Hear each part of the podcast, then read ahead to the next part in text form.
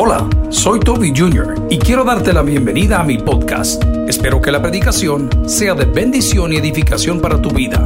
Comparte esta información con otros. Espero que disfrutes lo que Dios tiene para ti el día de hoy. Que Dios te bendiga. Todos tenemos etapas de la vida favoritas. A mí, si hoy me preguntan, pastor, ¿cuál fue la etapa favorita de su vida? Cuando era soltero, hermano. ¿Saben? Amén, dice el otro sinvergüenza. Amén.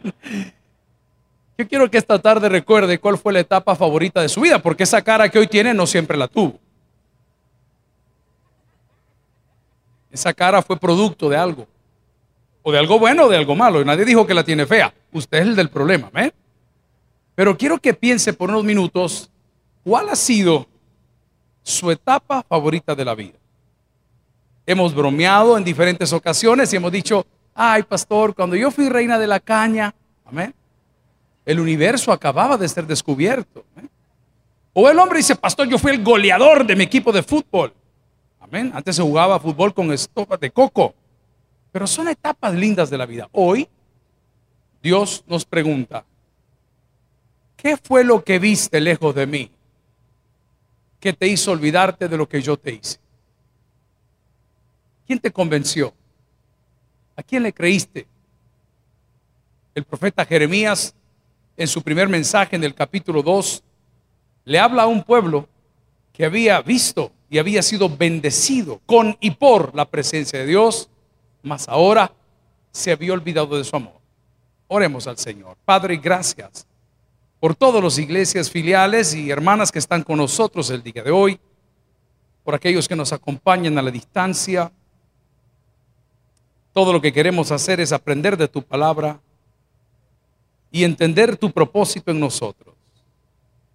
Suplico, Señor, que tomemos en cuenta las palabras del profeta Jeremías dirigidas a tu pueblo, para que de ellas podamos aprender y tomar consejo. Te lo suplico todo en el nombre del Padre, le dijo el Espíritu Santo, y la iglesia dice, Amén. Pueden sentarse, amigos hermanos. Nay, ayer pasé por su iglesia. Muy bonito el sector, lo felicito. Hicimos un recorrido con el club de motos del jefe, que lo dejó inactivo hace unos años. Ayer lo activamos de nuevo y qué lindo es recorrer toda la zona ahí desde Zacatecoluca y llegando a la zona de las playas y pasando allá por la libertad. Un tabernáculo cada 15, 20 kilómetros a la orilla de la carretera. Yo pido para todos los pastores de iglesias filiales un fortísimo aplauso el día de hoy. Es una maravillosa labor la que están haciendo. Nunca se han rendido, nunca se han rendido. Y créame que las cosas son diferentes por allá. La palabra del Señor en Jeremías 2 la leo en el nombre del Padre, del Hijo y del Espíritu Santo. Dice Jeremías, vino a mí palabra de Jehová diciendo, anda y clama a los oídos de Jerusalén diciendo, así dice Jehová, me he acordado de ti, de la fidelidad de tu juventud del amor de tu desposorio cuando andabas en pos de mí en el desierto, en tierra no sembrada. Santo era Israel a Jehová, primicias de sus nuevos frutos. Todos los que devoraban eran culpables, mal venía sobre ellos, dice Jehová. Oíd la palabra de Jehová, casa de Jacob y todas las familias de la casa de Israel. Así dijo Jehová. ¿Qué maldad hallaron vuestros padres que se alejaron de mí y se fueron tras la vanidad y se hicieron vanos? Y no dijeron, ¿dónde está Jehová que nos hizo subir de la tierra de Egipto, que nos condujo por el desierto, por una tierra desierta y despoblada, por tierra seca de sombra de muerte, por una tierra la cual no pasó varón y ahí habitó hombre? Y os introduje en tierra de abundancia, para que comiese su fruto y su bien, pero entrasteis y contaminasteis mi tierra, e hicisteis abominable mi heredad. Atención, pastores. Los sacerdotes no dijeron, ¿dónde está Jehová? Y los que tenían la ley no me conocieron. Y los pastores se rebelaron contra mí y los profetas profetizaron en nombre de Baal y anduvieron tras lo que no aprovecha. Por tanto, contenderé aún con vosotros, dijo Jehová, y con los hijos vuestros. Amén. Amigos y hermana, Dios siempre se acuerda de nosotros. No, yo creo que no me oyó. Dios siempre se acuerda de nosotros. Y lo dijo el salmista cuando dijo, aunque ande en valle de sombra de muerte, no temeré mal alguno. porque su vara y su callado estarán conmigo. Y muchos añoramos la vara y el callado cuando hemos sido bendecidos con el Espíritu Santo de Dios que está en mí y que nos ministra y que nos habla y que nos acompaña y que nos motiva. Leí un pensamiento que decía, el que anima o el que te anima tiene derecho a ir contigo. El que anima o te anima tiene derecho a ir contigo. ¿Sabes qué dice la palabra? Todo lugar que pisare la planta de vuestro pie será vuestro. Dios se acuerda de nosotros. Y en esta tarde nos dice, hijo lindo, ¿por qué dejaste tu primer amor? El Señor recordaba a ese pueblo comprometido. Hoy yo recuerdo cuando recién llegamos a los pies de Cristo, cómo estábamos emocionados de hablar de su amor, emocionados de hablar de su misericordia, emocionados de hablar de sus maravillas, pero poco a poco, con las mismas cosas que Dios nos fue dando por su amor y misericordia, fuimos abandonando el llamado que Él tenía. ¿Y que quería el Señor? Que fuésemos y seamos instrumentos para su gloria. Me encanta cuando estos jóvenes tocan esos pianos que solos no hacen nada. Pero cuando esos jóvenes ponen su talento a ese instrumento, ese instrumento que no hace absolutamente nada, puede glorificar el nombre del Señor. En otras palabras, querido amigo y hermano, nosotros somos instrumentos de glorificación para el Padre. Si lo sabe, dígame un fuerte amén. La pregunta es, ¿qué melodía estás tocando tú? ¿Qué melodía estás tocando tú? Si el salmista dijo todo lo que respira, alabe al Señor, ¿estás alabando o estamos alabando al Señor con nuestras obras, con nuestras palabras, con nuestra manera de vivir? El Señor le dice, yo me recuerdo, hijo lindo, cuando me cantabas alabanza. Yo tengo ciertos recuerdos, yo sé que ustedes también los tienen muy interesantes del pastor. Y era que entró en una etapa de adoración o de arrepentimiento y o remordimiento, no puedo definirlo donde él les contó que cuando subió en un avión y iba volando para no sé dónde, oyendo una alabanza de Roberto Orellana, el Señor lo había tocado. Y vino acá a la iglesia y comenzó a desarrollar hasta un pequeño himnario con diferentes alabanzas. Y cada vez que íbamos a cantar o a tener un culto, y las ponían, las lágrimas de mi pastor general comenzaban a rodar en sus, en sus cachetes.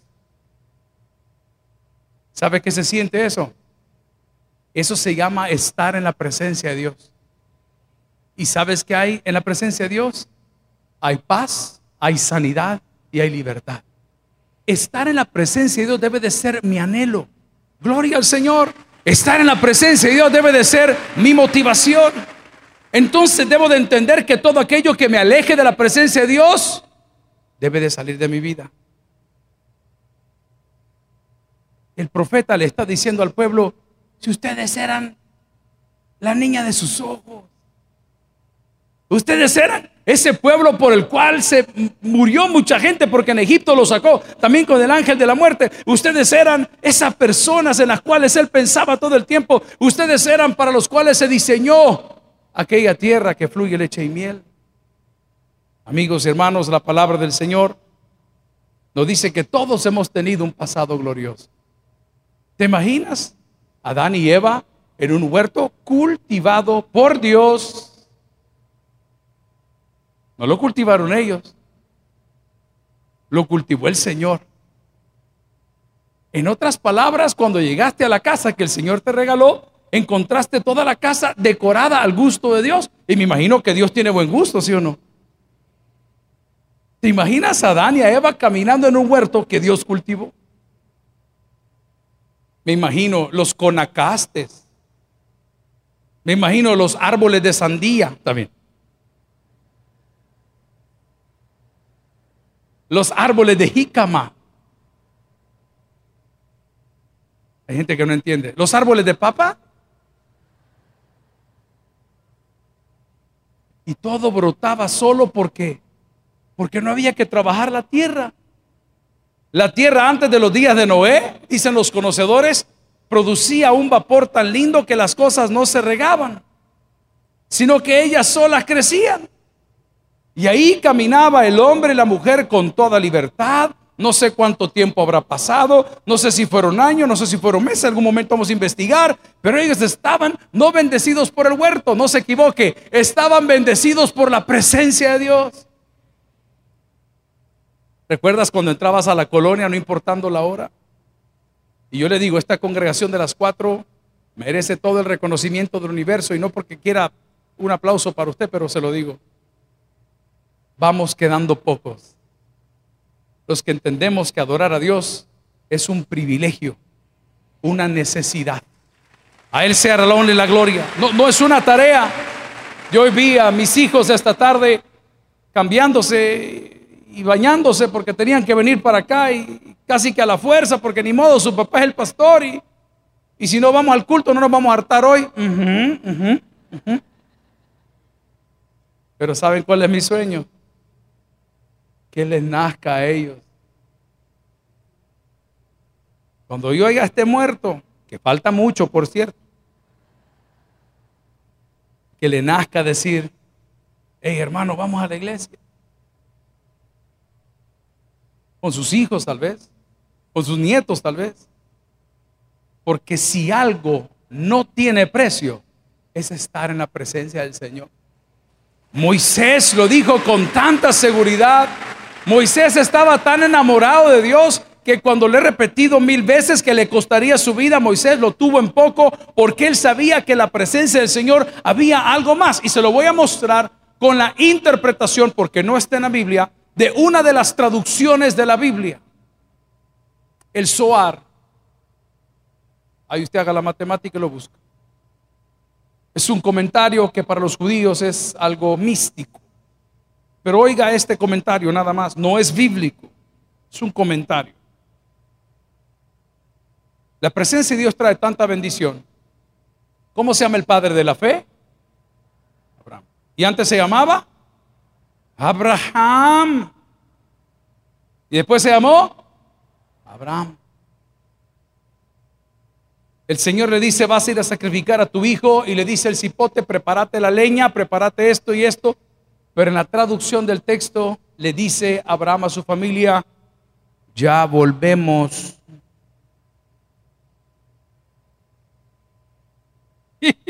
Esto solo es para inteligentes, hermano. Aquí no hay espacio para la duda. Ya volvemos. Pero si la orden era que le iba a matar, pero Abraham dijo, ya volvemos. Porque donde está el Espíritu de Dios, ahí hay libertad. Y él tenía el compromiso de ofrecer a su hijo, pero en fe le está diciendo a Hashem, ya volvemos. Eso sucede cuando estás en la presencia de Dios. Te ríes de las enfermedades, te ríes de las calamidades, te ríes de los dar del enemigo, te ríes del dolor que otros te causan. Porque el que espera en el Señor nunca va a ser avergonzado. Entonces el Señor es tan lindo que se está acordando de su pueblo y les está diciendo, ¿se acuerdan cuando ustedes estaban contentos de estar contentos conmigo? ¿Se acuerdan cómo vivían? ¿Se acuerdan de su desposorio que significa compromiso? El cristianismo no requiere una confesión de fe, requiere un compromiso desposorio. Estaban los jóvenes el día viernes en su programa acostumbrado de Heb al aire y estaban hablando ellos del noviazgo y se habían ido por los noviazgos tóxicos y muy lindo. Y, yo les llamé la atención porque llamé a la red y dije, en ninguno de los tres le veo una Biblia. Ahí comenzaron mal. Número dos, ¿quién de los tres de ustedes es casado? Ninguno, tampoco hay autoridad. Número tres, ¿qué están hablando de noviazgos si el noviazgo no existe? Existe el desposorio. Y desposorio es un compromiso. Yo molesto a los míos, ¿verdad? Bueno, y yo no, papá, yo no me voy a casar. Entonces, ¿por qué anda jugando a la muchachita? Déjela que madure o que la juegue otro. Porque cuando yo tengo novio, es porque quiero adquirir un, un gran lío, dice el hermano. Pero lo dijo con otras palabras que no las puedo decir aquí, hermano, porque hoy santo y puro. Amén. Dios se recuerda de nuestros compromisos. Aquí viene el primero. Te lo juro que no le vuelvo a llamar, Señor. Señor, si me sacas de esta, te juro que no vuelvo a hacer esta. Así somos nosotros. Y dice la palabra, cuidado con hacer voto apresurado al Señor, porque lo que se promete el Señor, Dios lo toma por deuda. Pero lo lindo de la historia no es que le hemos fallado. Lo lindo de la historia es que Él nos recuerda así. Póngale coco a esto. Si ya sabemos que le fallamos, pero no, no, Él no nos recuerda fallándole. ¿Cuántos, ¿Cuántos, somos casados acá? Levante la mano, no tenga pena. El sábado hay bodas colectivas para los que no. El Jorge dice una gran masacre. Lo que pasa es que el de ese jamón no ha comido. ¿Qué va a saber este de, de, panes y nunca ha comido pollo? ¿Me entiende lo que le digo? Pero bueno, una gran masacre, dice. Ya me olvidó lo que les iba a decir. Voy al, voy al punto. Ese bendito compromiso y desposorio es lo que el Señor, los que somos casados acá, íbamos en el carro para Sonsonate y digo, Jorge, este Jorge ha tenido bonitas novias. Y la última era una súper muchacha, súper bien. Y le venía a preguntar, Jorge, ¿qué pasó con la fulana? Y le digo, Jorge, porque cinco mujeres has tenido y la que ahora tiene no es tu mujer, ¿me? Ah, pastor, me dice, siempre la recuerdo. Es que mire, me dice, a pesar de que ella ya se casó y tiene hijos, nosotros tenemos esa conexión. Jorge, vete y no peques más, le dije yo. Amén. Porque el recuerdo es un recuerdo bueno. Dios, a pesar de que hemos adulterado con los dioses y con el pecado y con Baal, tiene ese recuerdo de nosotros. Qué lindo es el Señor. Cuán grande es la misericordia de Dios. Él, él, no se acuerda cuando te agarró con las manos en la masa. No, se acuerda con el gozo que tuviste al recibir perdón. Dice el profeta Jeremías a un pueblo que había abandonado al Señor, léalo conmigo, vino a mí palabra de Jehová, anda y clama a los hijos de Israel, están hablando al profeta Jeremías diciendo, así dice Jehová, me he acordado de ti. El día de hoy, ayúdenle al hermano ahí que anda perdido. El día de hoy vinieron a visitarnos de Houston los encargados de allá del seminario de liderazgo. Y pucha, siempre los hermanos tan lindos. Pastor, aquí le mando un recuerdo. El pastor, ¿por qué me mando un recuerdo? Porque exacto, porque se recordó que soy un gran miserable, porque se recordó. Y yo esta mañana venía entrando por acá, el hermano Phil, que es parte de la traducción, pastor me dice, aquí le traje un llavero muy lindo de la iglesia. ¿Y por qué me lo dio? Porque él se recordó de mí. Cuando Dios se recuerda de nosotros, es porque va a mandar bendición a nuestra vida. Por eso nos gozamos. A Él sea toda la honra y la gloria. Me he acordado de ti. Y se acordó tanto Jeremías en el mensaje que más adelante en el Nuevo Testamento aparece Jesucristo. O sea que lo que Dios promete, pues se lo cumple. Pero ¿de qué se acordaba el Señor? Y dice el versículo 2, de los días, primero dice de tu fidelidad de tu juventud, del amor de tu desposorio, cuando andábamos en pos de Él, cuando no teníamos nada. Aquí voy a interpretarlo con aquel corito que dice, no tengo nada, nada, nada, nada, nada, nada, nada. Y usted responde, que no, que no. A ver, vamos a hacer el ejercicio. No tengo nada, nada, nada, nada, nada, nada, nada, nada. ¿Qué éramos antes de Cristo? Mis primeros pantalones tenían parches. Mis zapatos para venir a la iglesia los pegaba con una engrapadora.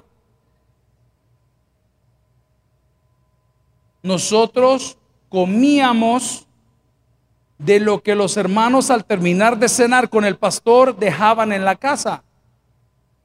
A mí usted no me va a venir a contar historias que yo he vivido, querido. Ni tampoco ningún misionero se va a venir a hacer el sufrido cuando nosotros conocimos el camino primero. Nosotros cantábamos en Estados Unidos en español porque cuando cantamos, los gringos nos daban una ofrenda y con eso íbamos a comer como familia. A mí no me venga a llorar aquí que yo no tengo nada. Nosotros venimos del suelo.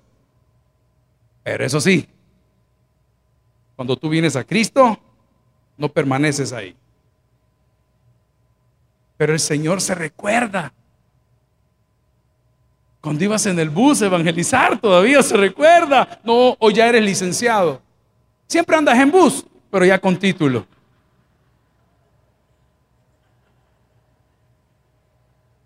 Si hubieras seguido ganando almas, serías licenciado y andarías en carro. Estoy siendo bien básico. ¿Alguien recibe esta palabra? Amén. Un hermano que por cierto se fue a Estados Unidos y está de regreso con nosotros como misionero. Les he contado que pidió comprar un pickup y el pickup estaba precioso. Era un pickup lindo, el Z24 para los que conocen de carros de la Nissan. Lindo, un motorón con todo. Cuatro cilindros, pero le metía 200 mil kilómetros y no pasaba nada. Y el hermano el día que lo estrenó decía, Señor, dame un carro para servirte. Señor, dame un carro para glorificar tu nombre. Y el día que lo ocupó para andar haciendo la ruta de los hermanos, uno de los niños de la zona donde estaba se orina dentro del carro. Y dice que él le dio cólera. Pero eso fue lo que el Señor le recordó, que Él le pidió una herramienta de trabajo. ¿Cuántos de los que estamos aquí hemos perdido la sencillez? Hemos perdido el amor. Hemos perdido el gozo. Pero al Señor es tan lindo que lo pasa por alto y dice, me recuerdo cuando andabas en pos de mí en tierra nunca antes sembrada y tierra nunca antes habitada. ¿Sabe qué hacíamos de niños? Con el pastor Quesada, que tiene una casa aquí en la esquina que vale un millón de pesos. Andábamos recogiendo hierro en los ríos para venderlo. ¿Sabe qué hacíamos los domingos? Desde las 7 de la mañana vendíamos periódico aquí en la iglesia. ¿Sabe qué hacíamos los domingos? Los señores que vendían los hot dogs nos daban fiado para poder comer algo y al final del día ir a pagarlo. Pero como no sabemos si íbamos a vender, en lugar de darnos un hot dog, nos daban el pan con curtido y salsa. Porque la salchicha era muy cara. Y el mangazo que aún vende mangos allá por la donde estaba la Fuerza Armada que se llevó el otro señor que anda allá afuera también del país, nos daba las cáscaras de los mangos con alguaste y con sal. Eso comíamos. ¿Tú crees que a mí se me olvida ahora cuando me subo a un vuelo internacional? Dicen, ay, voy a dar una conferencia Boston, Massachusetts, o va a dar una conferencia aquí en Texas, o va a ir a hablar allá a Los Gatos, California, o va a ser, no, mi hermano, jamás se te olvide de dónde Dios te sacó. El día que eso se te olvide, vas a perder la sencillez, y el que pierde la sencillez pierde la bendición. No, ninguno de nosotros tenga mayor estima de la que realmente merece. Aprendamos de los grandes que ya tocaron el suelo y por la misericordia de Dios volvieron a crecer. El Señor dice en Jeremías 2.2, si me acompaña por favor, dice, me recuerdo o me he acordado de ti, de tu fidelidad, de tu juventud, del amor de tu desposorio, cuando andabas en pos de mí en el desierto, en tierra no sembrada. Oiga esto, santo era Israel. ¿Hay mujeres en la casa del Señor? Vuelvo a preguntar, ¿hay mujeres en la casa del Señor? Amén. ¿Usted está feliz de ser la número uno? Pues le han mentido. ¿Ah? Le voy a cantar otro corito. Seré tu amante bandido, bandido. Ajá. Le mintieron. Es bien feo ser lo extra. Lo voy a repetir. Es bien feo ser lo extra. Ah, y decirle a Toby si quiere venir. Ah, ese ah significa ah. Pero qué bonito es cuando llega la invitación con su nombre y con su apellido. ¿Y qué dice? Estimado señor Tijuilocoyo, está usted invitado a la sesión extraordinaria de la asamblea. Ah, pero cuando dice, ahí llega el que quiere. Ah, no, a mí no me gusta así. Amigos y hermanos, el Señor nos conoce por nombre. Y aquí viene la buena noticia. Y el Señor sabe de qué cosas tenemos necesidad. ¿Sabe qué es lo lindo del Señor? Que antes de pedir, Él ya lo ha mandado. A Él se honra y la gloria. Él se acuerda de nosotros. vuelvo donde comencé. ¿Cuál ha sido la etapa favorita de tu vida? Pues yo le voy a contar dos. Les dije cuando no era casado. Resulta que como nos traían a la iglesia, al igual que mis hijos, a mí me traían a la iglesia, yo tenía que estar en la iglesia, todo el mundo a este día estaba en la playa, iban al lago, iban aquí, iban allá, yo estaba en la iglesia, en la iglesia, en la iglesia, en la iglesia. Los muchachos iban, todas las cosas que son de moda, que tal vez ya no son, pero hay modas nuevas, todos. Te voy a decir una cosa, a cada uno de ellos o lo he despedido porque murió o lo he visitado porque está detenido son pocos, casi nulos, los que lograron pasar el desierto. Increíble. Los sábados por la mañana en la iglesia, que es lo que usted, no crea que lo que se está haciendo es algo nuevo, Norma. Que los ministerios de vida social, eso no es nuevo. Que los ministerios de penales, eso no es nuevo. Yo estoy haciendo lo que me enseñaron a hacer de que era muy joven. Eso viene del pastor. No es nuevo. Ay, ya vio la nueva idea. ¿Cuál nueva idea? Si el orfanato tiene años de estar con nosotros. La radio igual, no hay nada nuevo bajo el sol. Solo hay buenos soldados que lo quieren seguir. Pero los sábados por la mañana llegamos a la colonia La Sultana y se preparaban las margaritas, el pan dulce, las margaritas que se regalaban en todas las zonas marginadas o marginales que ya no hay. Visitábamos a la colonia Guatemala, la colonia Costa Rica, el Renzo, los Chorros, de la zona de Santa Tecla, e íbamos a las casas comunales a dar una clase de Biblia y al terminar la clase de Biblia repartíamos los alimentos. Y al mediodía, como todavía hacen muchos valientes, era la hora de ir a evangelizar. Y nos íbamos en los buses a todos lados y mi diversión era jugar que yo manejaba el bus. Hoy la diversión de mi mujer es manejarme a mí. Amén. Pero en aquel entonces ah, nos sentamos en el bus que tienen aquellos agarraderos de araña transparentes donde usted le daba vuelta así y las palancas venían forradas con un montón de plásticos y el asiento era de pita para no arruinar los riñones y coleccionamos los tiquetitos del bus. ¿Cuántos se acuerdan de los tiquetitos del bus? Ahí los andamos con un amigo que se llama Moisés, que todavía vive. Y hace poco haciendo ejercicio voy a entrar al Moy. Le digo, ¿Qué andas haciendo? Se dedica a la importación de estas máquinas eh, live fitness, de, de, caminar y de todas esas cosas. Almorzamos aquí en la iglesia. Y en la tarde había culto de jóvenes. En la tarde del sábado había un ensayo del coro. Y en la noche salían a repartir los hermanos del coro y el planista salía con las del coro. Amén. Qué tapa aquella. Si es cierto, dicen las dos, y ustedes dos a saber qué tuvieron con ese hombre. Pero bueno, era una etapa maravillosa. Le voy a preguntar algo. ¿Qué me preocupaba? Nada. ¿Cuál era mi pasión? Servir al Señor.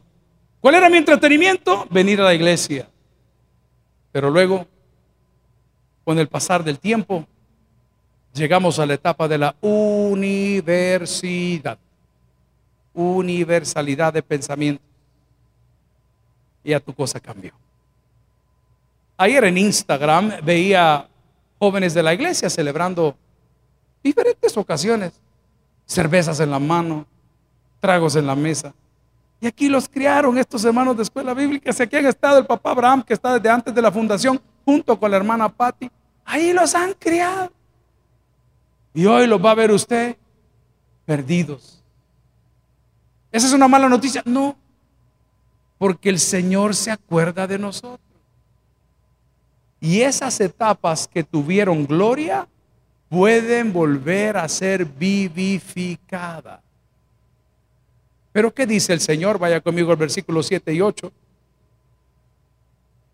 Y os introduje en tierra de abundancia para que comeseis su fruto y su bien. Pero entrasteis y contaminasteis mi tierra e hiciste abominable mi heredad. Versículo 8, subráyelo porque usted lo han puesto por atalaya y por sal y por luz.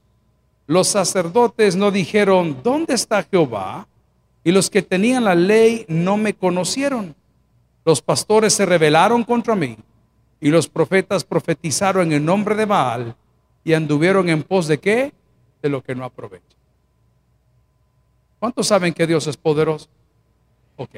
En su poder y en su misericordia, que son una fórmula ganadora, te puede cambiar la vida hoy. Pero si andamos en pos de lo que no aprovecha, vanidad de vanidades, todo es vanidad. Si andamos en pos de lo que no aprovecha, estamos desperdiciando la buena intención que Dios tiene porque está pensando en nosotros. Mi hijo cumple años el 14 de febrero. Mire qué día más bonito para nacer. Nunca se me va a olvidar ese error, nunca. Y su mamá pues no está porque está cuidando de sus padres, que ya están mayores. Entonces le digo a mi otro hijo, que aquí está también, el primer error. Amén. Primer error le dije, ¿le podés preguntar al tercer error qué quiere de cumpleaños? Y me dice el primer error, papi, yo me encargo de equivocarme otra vez. Amén. Porque uno como papá, aunque no hable con el error, le pregunta al otro error qué quiere el otro error. ¿Cuántos agarraron la onda? Y si uno como padre tiene misericordia del error, cuánto más el Señor que esté en los cielos no tendrá misericordia de nosotros. Dios piensa en ti.